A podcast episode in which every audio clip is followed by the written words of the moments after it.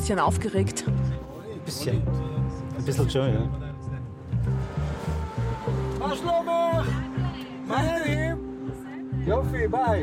Mein Vater und ich sind im Taxi in Israel. Genauer gesagt schieben wir uns Zentimeter für Zentimeter durch den Stau von Tel Aviv.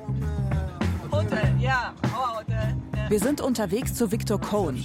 Er war dabei, als mein Vater und seine Kollegen damals das Flugzeug verließen. Er hat ihr Weggehen beobachtet.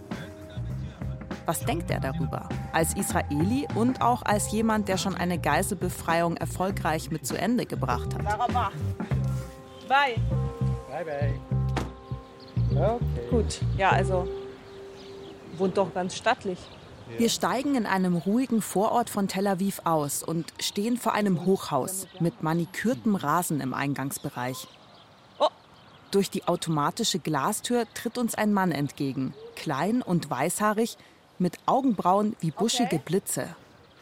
Schneller als seine gebeugte Haltung vermuten lässt, läuft er auf uns zu. Shalom, Guido. Thank you. Nice to meet you.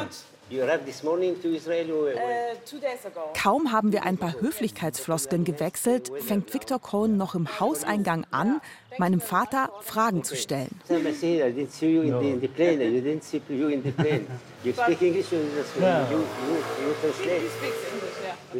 Dass er meinen Vater nicht gesehen hat damals, sagt Victor Cohn. Ach, und ob mein Vater denn Englisch spreche, er sei ja so neugierig, was damals passiert sei. Was passierte in diesem Flugzeug? Wer gab die Anweisung, rauszugehen? Wer entschied das? Und, und, und. Wir fahren mit dem Aufzug in Victor Cohns Wohnung. Er redet einfach weiter. Why you went down from the Lufthansa airplane? And what happened? What order? Diese Sache, sagt Victor Cohn, hat noch niemand angesprochen. Warum seid ihr aus dem Flugzeug rausgegangen? Mein Vater und ich sind ganz verdattert. Ich mache eine beruhigende Geste mit der Hand. Yes. Yeah, yeah, he can tell you all of this. Okay, so down. Mein Vater wird ihm das alles genau erzählen. Ich sage das so dahin, ohne zu wissen, was das gleich bedeuten wird.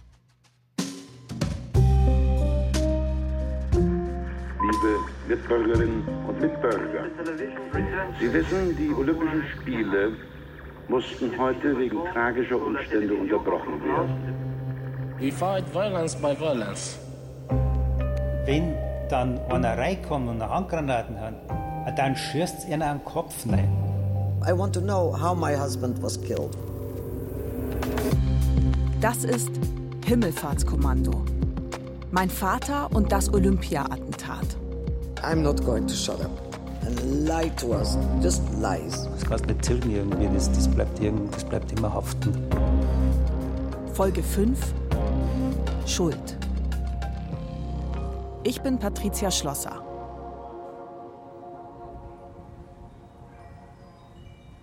Wir setzen uns an einen Tisch auf dem Balkon, gemeinsam mit der Journalistin Jael Faktor. Sie wird beim Gespräch übersetzen. What was the order Aber they gave you? Victor Cohn stellt seine Fragen lieber gleich auf Englisch. Das geht schneller. Was? Gut, die, die Order war, dass wenn also Terroristen ins Flugzeug kommen sollten, sollten die ausgeschaltet werden. That was the order. But then, when the policemen were in the airplane, they decided they think it's too dangerous for their lives, and so They go down. they left. Ich sage, genau das war der Befehl, aber als die Polizisten im Flugzeug waren, entschieden sie, dass es zu gefährlich für sie ist und gingen raus. Victor Cohn schmunzelt in sich hinein. You are laughing. Why? Because in our country, if somebody have an order, he will comply with it. He never leave the place. Er sagt, in Israel, wenn man da einen Befehl bekommt, dann führt man den aus. Du änderst ihn nicht einfach. Mein Vater sitzt da mit offenem Mund. Mir wird heiß. Ich muss mir eingestehen, dass ich davon ausging, Viktor Krohn würde die Idee des Freiwilligenkommandos kritisieren, auf die israelische Spezialgruppe verweisen und, und, und, aber nicht mein Vater dafür angehen, dass er einen Befehl verweigert hat.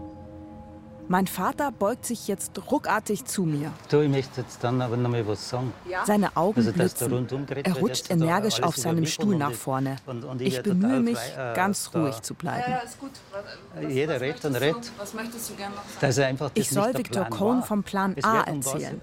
Er soll wissen, dass die Gruppe im Flugzeug nicht die ist- alleinige Verantwortung für Plan, das Gelingen der er Geiselbefreiung hatte. ein Bad-Plan war, aber es war ja nicht einmal ein He's Bad-Plan. very excited because he wants you to know something. Yes. He wants you to know that Ich sage ihm, dass mein Vater sehr aufgeregt sei, weil er wolle, dass Viktor Cohn weiß, dass es einen Plan gab, die Terroristen auf ihrem Weg vom Helikopter zum Flugzeug auszuschalten. Jael übersetzt für uns. Sie sagt Viktor Cohn, er solle mal zuhören, dass ich versuche, was zu erklären. The plan was when the terrorists go to the airplane to check it out, that they will be shoot then at this very moment when they go to the airplane. That was the plan, and you don't know that because it's not very. Viktor Cohn runzelt die Stirn. Ich probiere es nochmal, aber er scheint von diesem Plan nichts hören zu wollen. Er ist überzeugt zu wissen, warum es schief ging, weil Befehle verweigert wurden. Ich probiere es nochmal. Sage nochmal, dass der Plan im Flugzeug nicht der einzige war. Viktor Cohn reagiert nicht. Ist das.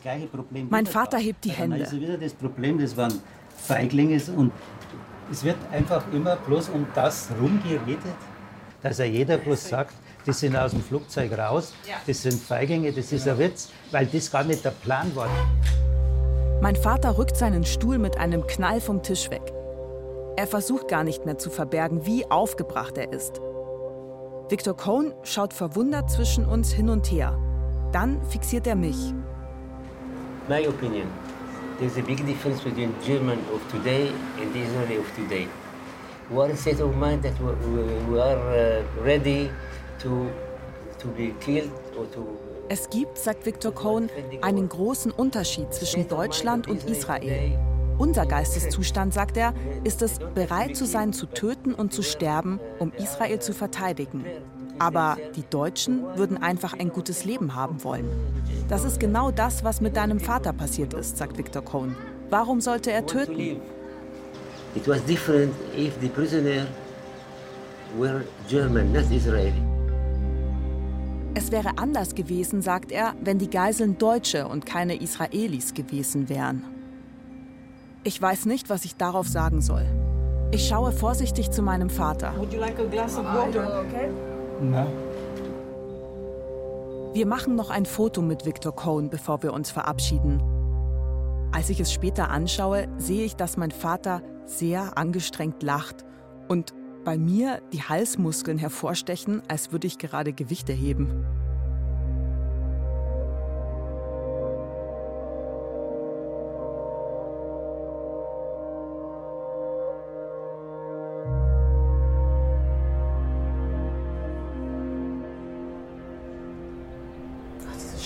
Scheiß Baugeräusche. Kannst du das Fenster mal zumachen? Das ist einfach zu laut. Am nächsten Morgen sitzen wir im Hotelzimmer.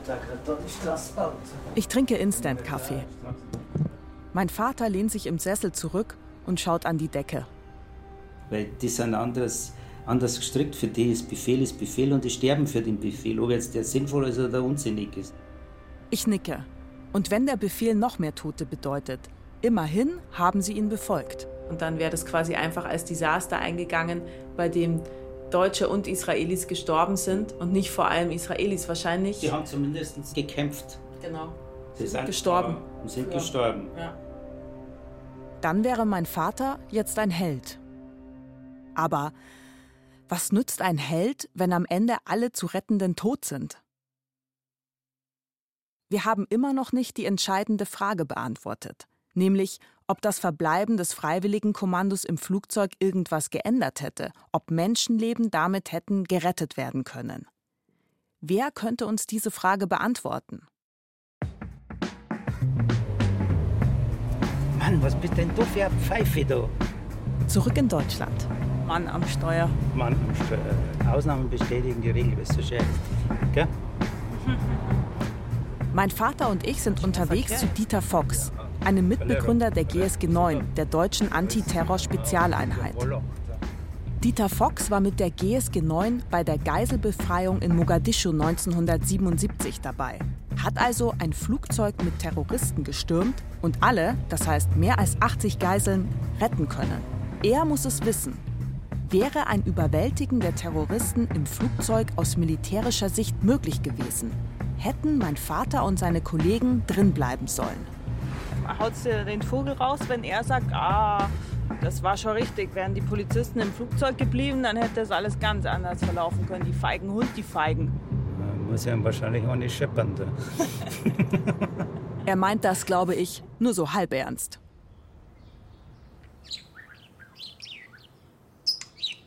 Das sind die Vögel. Ja, die sind okay. Das ja? finde ich ganz lustig. Das würde ich halt erklären mal schnell. Dass so. sie da zwei Vögel haben, zwei okay. Wellensittiche. Mir, mir, mir gehen die auf die Nerven mittlerweile. Wir sitzen bei Dieter Fox im Wohnzimmer. Eine freundliche Labradorhündin zu unseren Füßen. Dieter Fox ist 75, weißer Kurzhaarschnitt, ein Körper, der immer noch das jahrzehntelange Training erkennen lässt. Damals, 1972, als Dieter Fox wenige Wochen nach dem Olympia-Attentat hört, dass eine Spezialeinheit aufgebaut werden soll, da bewirbt er sich sofort. Nach dem Motto: Nie wieder München. Nie wieder ein so chaotischer Krisenstab denn der sei der Anfang vom Ende gewesen. Wer gibt Befehle? Wer gibt weiter? Wer ist generell Verhandlungsführer und kein anderer? Das heißt, diese Aufgabenverteilung, die hätte schon mal zu Beginn sein müssen. Ich bin überzeugt davon, der war clever, der, der Terroristenanführer. Der hat gemerkt, wie desolat diese ganze Situation war und hat die eiskalt ausgenutzt. Er hat gesagt, die sind gar nichts, die können gar nichts. Bis zum Feuerkampf auf dem Tower hätten diese Politiker sich raushalten müssen. Deswegen, nur deswegen ist das Ding schiefgegangen. Nicht die Polizeibeamten haben versagt. Die Politiker haben versagt. Mein Vater und ich schauen uns an. Das ist doch mal eine ganz klare Aussage. Und endlich mal jemand, der die Schuld nicht bei den Polizisten sieht. Ich hake nach. Was meint er zur konkreten Situation der Einsatzgruppe im Flugzeug? Diese Lage, wenn man sie kann, ist gut aber die darf so nicht aufgebaut werden. Ein, ein Hinweiszeichen wäre gewesen, es nicht zu tun, nachdem ich wusste, dass unten in der Tiefgarage die Terroristen sich den Bus angeguckt haben. Und zwar nicht alle, sondern drei oder zwei.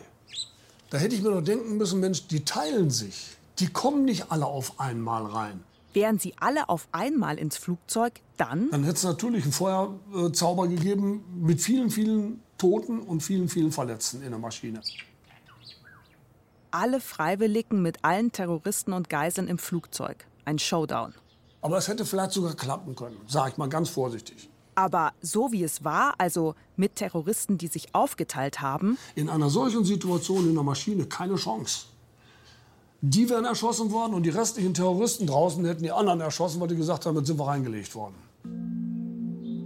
Mein Vater hört konzentriert zu den Blick auf seine gefalteten Hände vor sich auf dem Tisch gerichtet. Ich entscheide mich, alle Karten auf den Tisch zu legen.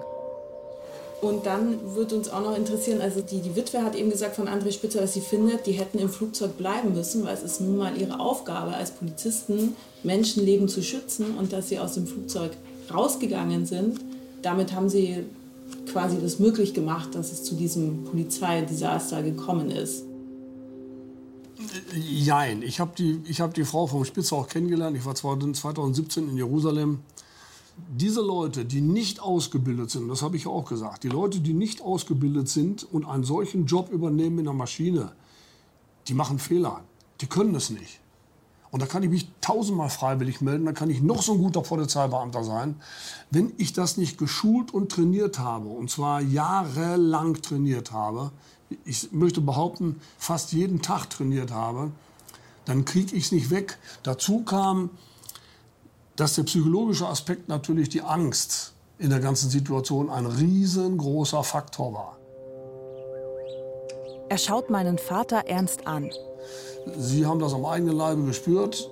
Mein Vater zögert kurz, nickt dann. Sie waren Polizeibeamter in Bayern und Sie wissen ganz genau, wie Sie ausgebildet wurden und Sie wissen auch ganz genau, wie was passiert ist, wie man, wie man einen Einsatz gemacht hat. Der Einsatz auf der Straße, dieser Routineeinsatz, den haben Sie, denke ich mal, locker abgehandelt. Mein Vater bestätigt das. richtet sich auf. So, jetzt kam aber ein Einsatz, der hat mit der Straße überhaupt nichts zu tun gehabt. Da war eine völlig andere Kriegsebene. Also die Angst war furchtbar. Die hat einen, also mich zum Beispiel hat die äh, zeitweise total gelähmt. Ich verstehe das. Mein Vater sitzt nach vorne gelehnt da. Dass wir über so etwas Allmächtiges wie Angst gar nicht groß gesprochen haben, das fällt mir jetzt auf. Es ist, als würde Licht in einen dunklen Raum fallen und einen entscheidenden Faktor sichtbar machen. Wenn man gelähmt ist vor Angst, kann man weder feige noch mutig sein. Man ist einfach nur gelähmt. Wenn es mir ans Leben geht, dann habe ich Angst. Und wenn ich so eine Situation machen muss, die Sie gerade geschildert haben, dann glaube ich schon, dass da drin sich eine Menge abspielt im Körper. Das ist normal. Aber das kann man trainieren. Das kann man wegtrainieren. Ganz wird sie nie weggehen. Man kann sie in eine Schublade packen und so ein bisschen verschließen. Diese, diese Lähmungsangst. Danach, wenn alles vorbei ist und der Druck ist abgefallen, dann kommt sie wieder zurück. Das ist normal. Und da muss ich wieder aufpassen, dass ich dann nicht wieder in eine Richtung marschiere, dass ich das wieder runterhole und mich so Stück für Stück abbaue und dann wieder auf den normalen Zustand komme. Um diese Angst aufzuarbeiten, meint Fox, braucht es vor allen Dingen gute Kameraden, mit denen man diesen Einsatz gemacht hat und mit denen man sich unterhalten kann. Nicht unbedingt beim Bier, sondern auch in ganz normalen Gesprächen. Und das hat uns allen geholfen. Ich überlege, hat mein Vater so jemanden gehabt? Jemand, der wirklich nachvollziehen kann, wie er sich im Flugzeug gefühlt hat? Nach dem Gespräch wieder zu Hause spricht es mein Vater selbst an. Tatsächlich hat er nie mit seinen Kollegen darüber geredet. Er fragt sich warum. Wenigstens mit seinem engsten Kumpel Hubert Laschinger, Hupsi. Der war im Gang neben ihm im Flugzeug gesessen. Mit ihm hat er diesen Blick getauscht und ihm angesehen, dass er genauso viel Angst hatte wie er selbst. Sehr komisch, ich war mit Laschinger so viele Jahre beieinander. Wir haben so viel miteinander gemacht. Das, wir haben kein einziges Mal über das geredet. Kein einziges Mal. Ich war oft auch nicht bei denen, der, der verheiratet dann und äh, war bei der Hochzeit dabei und, und, und äh, das ein Kind, ein Bub. Ich war oft bei denen da. Der Niesmanning ist dort der Grund. Hubert Laschinger ist inzwischen verstorben. Wie die meisten aus der Gruppe meines Vaters. Oh, da wär's schlecht, einen Platz kriegen. Ja, angeschnallt. Doch einen ehemaligen Kollegen meines Vaters können wir noch ausfindig machen. Wie geht es ihm damit? Der wohnt da noch. Ist sogar ein Fenster auf wahrscheinlich. Ja, das ist ja Wahnsinn. Bin ich gespannt, ob der noch kennt. Ja, okay, also dann klingel mal. Niemand öffnet. Aber den an einem Fenster im? Erdgeschoss bewegt sich was. Und ein sehr alter Mann steckt einen sehr knochigen und braungebrannten Kopf nach draußen. Grüß dich. Wir erklären ihm, dass wir zum Olympia-Attentat recherchieren und dass wir uns gerne mit ihm über den Flugzeugeinsatz unterhalten würden. Er kneift den Mund zusammen. Aber du weißt schon noch, wer ich bin, oder? Ja, freilich. Schlosser Guido. Hä? Der Schlosser Guido. Ja, ich weiß ich ja. Wir waren da, ich war du ja, warst doch dabei. ja, ich war dabei, ja. Aber sie macht ja, sie macht ja was für, für den bayerischen Rundfunk. Aber du warst doch selber dabei. Ja, freilich, aber Ja. wir brauchen ja, wir brauchen ja mehrere. Es sind noch nicht mehr so viele, weil die sind alle gestorben schon. Ja, der, der Mutter war, der, der Feldmann Max war dabei. Woher hast du noch Kontakt zu wo? Der Mann schüttelt entschieden den Kopf. Ah, dazu 72. sage ich gar nicht. Da bräuchte ich eine Aussagegenehmigung im Nachhinein. Tut mir leid. Das ist völlig in Ordnung.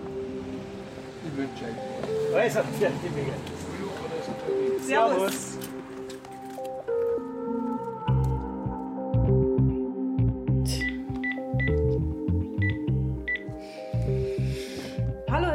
Ist Patricia Schlosser vom Bayerischen Rundfunk. Ich habe äh, eine etwas merkwürdige Frage. Sind der okay. Ja, tut's mir leid, dann muss ich weitersuchen. an den Olympischen Spielen im Einsatz war? Ja, danke, Entschuldigung für die Störung. Ciao. Und dann haben wir doch noch Glück. Einer der alten Kollegen will doch mit mir und meinem Vater reden. Werner Brandl von der Funkstreife. Erstmal reagiert er sehr vorsichtig, als ich anrufe. Aber dann sagt er doch zu. 48 Jahre. 48 Jahre, genau. Ah, ja, mal bestellen. Ähm. Wir treffen uns in einem Biergarten in München. Ja. Ich habe jetzt gestern noch mal ein bisschen gegoogelt, ja. äh, den Einsatz in Fürstenfeldbruck. Und da war eine Beschreibung drin, dass die Polizisten aus dem Flugzeug geflüchtet sind. Da haben wir gedacht, na, das ist wieder eine Darstellung, die weiterhilft. Ja. Also Sie hören die Anführungszeichen jetzt. Werner Brandl ist ein stiller Mann. Keiner, der auf den Tisch haut. Aber man sieht, wie ihn das ärgert. Er sagt, er hätte sich gewünscht, danach psychologische Unterstützung zu bekommen. Ja, es hätte unbedingt sein müssen. Damit man es einfach besser. Damit man es besser verarbeiten kann, ja. Genau. Oder überhaupt verarbeiten kann. Ja. Hm. Da war ich 30. Mhm. Also im besten Alter eigentlich. Wir haben ja als Funkstreife täglich mit, mit mehr oder weniger fordernden Einsätzen zu tun gehabt. Wenn es irgendwo gebrannt hat, dann ist die Funkstreife eingesetzt worden. Und uns hat es auch Spaß gemacht. Ja. Und Olympia war halt der Bruch in der Erfahrung, dass dann plötzlich nichts mehr geholfen hat. Ja. Als mein Vater ihm von Gerhard Knöchels Ausspruch Feiglinge erzählt, schüttelt er nur den Kopf. Im Nachhinein redet sich jeder leicht, sagt er. Dann schweigt er wieder. Mein Vater beugt sich zu ihm über den Tisch. Man hat sie auch irgendwie mitschuldig, irgendwie schuldig. Also ich habe mir zumindest schon ein bisschen, äh, ja, man, da kommt halt das dann auf, wo man vielleicht doch nicht was machen hätte können, wenn man, wenn man also wenn man also drin geblieben wäre oder wenn mehr, mehr unternommen worden war. Aber das ist ja eigentlich alles. Äh Werner Brandl runzelt die Stirn, überlegt. Wir haben intern, also als Schichtkollegen untereinander, haben wir dann schon noch drüber gesprochen, erinnere mich nicht. War einfach eine bedrückende Stimmung und, äh, und Hoffnungslosigkeit. Also angesichts der, der Situation, in die man gestellt war, war hoffnungslos. Es klingt so, als hätte es Werner Brandl geschafft, die Schuldfrage zu vermeiden, indem er sie rationalisiert hat. Nach dem Motto, es hätte keinen Sinn gemacht, im Flugzeug zu bleiben, ergo war es richtig rauszugehen. Fertig. Aber selbst wenn er argumentieren kann, warum sie damals das Flugzeug verlassen haben, selbst wenn es einsatztaktisch richtig gewesen sein mag, wie Dieter Fox bestätigt, für meinen Vater lässt sich das Gefühl der Schuld damit nicht lösen. Die Gründe geben uns festeren Boden unter den Füßen, aber sie heben die moralische Schuld nicht auf. Mein Vater versucht sich mit dieser Gewissensfrage auseinanderzusetzen. Aber wie kann er sich davon befreien oder zumindest etwas tun, um besser damit leben zu können?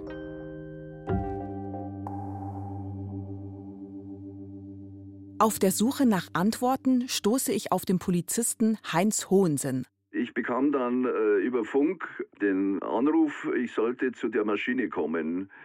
Dort hatte man den Einfall in der gesamten Hilflosigkeit, dass wir 13 Leute uns äh, als Steward verkleiden und der Überfall dann in der Maschine äh, stattfinden soll. Also ich lehnte das also ab. Das war also ein schlechter Einfall. Das war Heinz Hohensinn, Leiter der Polizeieinheit, die die Olympia-Attentäter stoppen sollte. Er sagt also, dass er Teil des Freiwilligenkommandos war, beziehungsweise es sogar angeführt hätte.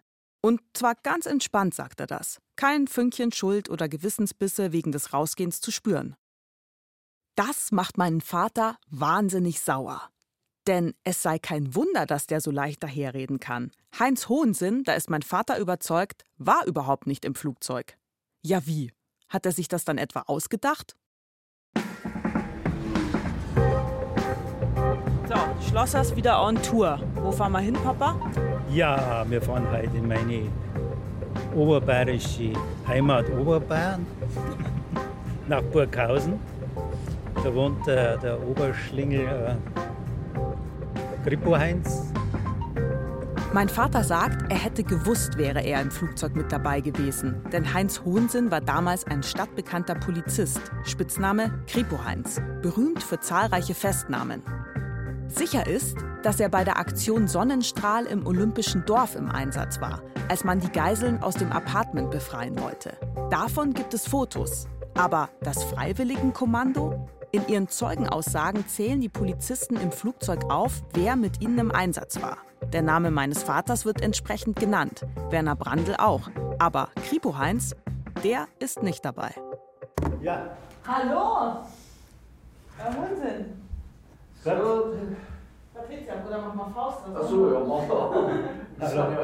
Heinz Hohensinn erzählt seine Geschichte und dann mein Vater seine. Das Gespräch ist ein bisschen schwierig, denn Hohensinn hört nicht mehr sehr gut. Es geht also ein bisschen hin und her und dann redet mein Vater Tacheles. Also, Sie haben ja in den ganzen Jahren, seit fast 50 Jahren, haben Sie ja schon viele Interviews gegeben. Fernsehen, Radio, Presse, alles. Und in diesen Interviews wird immer eigentlich so gesprochen, als wären Sie im Flugzeug gewesen und hätten auf die Terroristen gewartet. Heinz Hohensinn Und zieht die Brauen zusammen entschieden, man verlässt das und schüttelt Flugzeug, dann entschieden es, den äh, Kopf. Einfach irrsinnig ist im Das habe Flugzeug. ich nie gesagt. Aber so wird es dargestellt.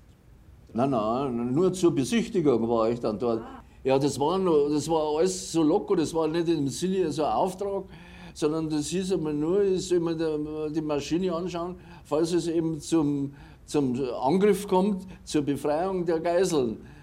Auf dem Weg oder vor der Maschine oder in der Maschine, das ist alles noch, war noch bis heute äh, alles in der Luft, da war noch kein fester Auftrag da. Ganz anders klingt das jetzt als in seinen Interviews. Mein Vater und ich schauen uns an. War Kripo Heinz im Flugzeug, bevor mein Vater und die anderen Freiwilligen darin Stellung bezogen haben?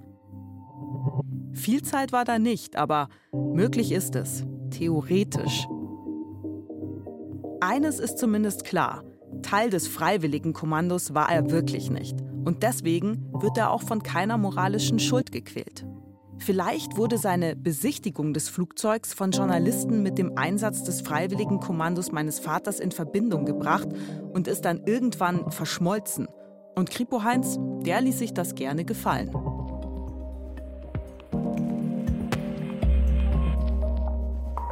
Zeitzeugen, so heißt ein Sprichwort, sind der natürliche Feind der Historiker. Sie wirken authentisch und doch macht der subjektive Blickwinkel sie unzuverlässig. Auch bei meinem Vater ist durch Monate der Recherche etwas ins Wanken geraten. Immer wieder macht er bei seinen Spaziergängen mit dem Hund lange Pausen auf einer Obstwiese. Dort zwischen Apfelbäumen an einem Feldweg steht eine Holzbank. Da setzt er sich hin, schließt die Augen und versucht sich gezielt in die Vergangenheit zurückzuversetzen. Denn neuerdings zweifelt er an seiner Glaubwürdigkeit. Resi, nicht an das Mikro hinrennen, du Nudel. An einem windigen Frühlingstag begleite nein. ich ihn dabei. Nein, das ist kein Spielzeug. Äh, äh. Dabei bin ich äh, irgendwie ins Grübeln gekommen, ob das überhaupt so stimmen kann, wie ich das vorher erzählt habe und auch, wie ich es in Erinnerung habe. Und zwar ist er sich nicht mehr sicher, ob er dabei war, als entschieden wurde, aus dem Flugzeug rauszugehen. Das Letzte, an das er sich im Flugzeug erinnert, ist, wie er Mit Laschinger Hubert, haben wir, klar haben wir Blicke austauscht und haben ja mit Sicherheit was geredet. Und also die Angst ist einfach bei mir doch ein bisschen hochgestiegen. Okay, also wir haben den Moment, dass du da auf dem Sitz sitzt und quasi es still geworden ist. Und du bist ja nicht sicher, ob es eine echte Erinnerung ist, dass danach beschlossen wurde, das ist doch ein Himmelfahrtskommando oder ob du das später gehört hast und dann so als deine Erinnerung interpretierst. Richtig? Richtig, genau so. Oder Das Dilemma, ja. genau. wirklich ein Dilemma. Denn das würde ja bedeuten, dass er sich überhaupt nicht Fragen von Schuld und Gewissen stellen muss. Er war ja gar nicht mehr im Flugzeug, als entschieden wurde, rauszugehen. Ich überlege, wann das losging. Als er mir seine Erlebnisse das erste Mal erzählt, war alles ganz klar für ihn. Erst als wir uns immer tiefer in die Aussagen anderer Zeitzeugen einlesen, ändert sich das langsam. Viele der Berichte widersprechen sich gegenseitig. Und das, obwohl sie in den Wochen danach protokolliert wurden. Je mehr mein Vater seine eigenen Erinnerungen zu überprüfen versucht, desto dunkler und verschwommener wird vor allem ein Moment darin.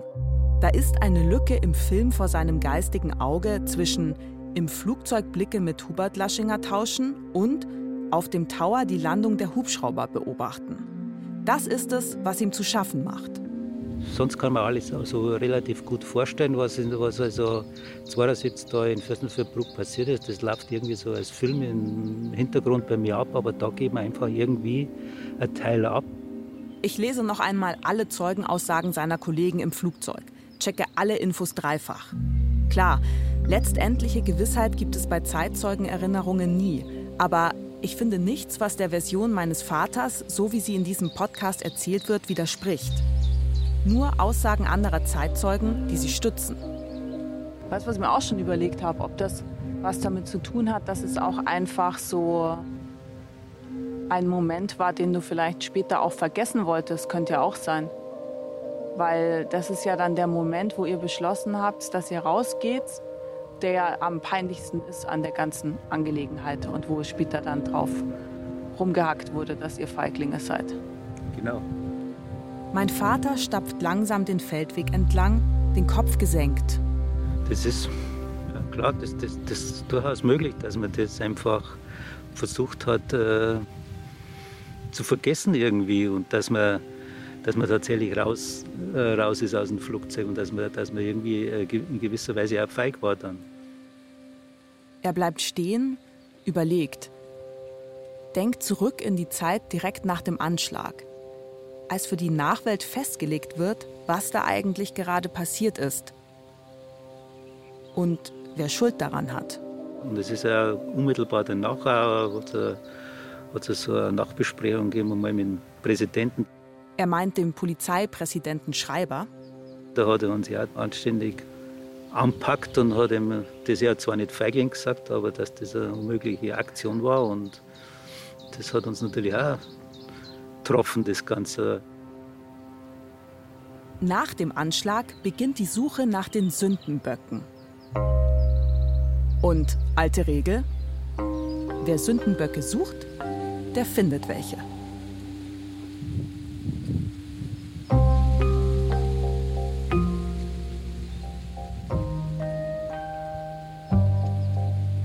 Das war die fünfte Folge von Himmelfahrtskommando. Mein Vater und das Olympia-Attentat. Ein Podcast von mir, Patricia Schlosser. Und ich sage Danke an Guido Schlosser, meinen Vater. Und ans Team. Produktion und Regie hatten Alexandra Distler und Fabian Zweck. Sounddesign Dagmar Petrus. Redaktion Klaus Urich. Eine Produktion des Bayerischen Rundfunks 2022. Wenn euch der Podcast gefällt, dann gebt gerne eine Bewertung ab. Das hilft anderen, diesen Podcast zu finden. So, und wenn euch diese Sendung gefallen hat, dann hört doch einfach mal bei uns rein. Eine Stunde History bei Deutschlandfunk Nova. Und in der neuen Ausgabe, da geht es um den Mord an Richter Giovanni Falcone im Mai 1992. Das war der italienische Richter, der als Mafiajäger in die Geschichte eingegangen ist. Deutschlandfunk Nova. Eine Stunde History. Jeden Freitag neu. Auf deutschlandfunknova.de und überall, wo es Podcasts gibt.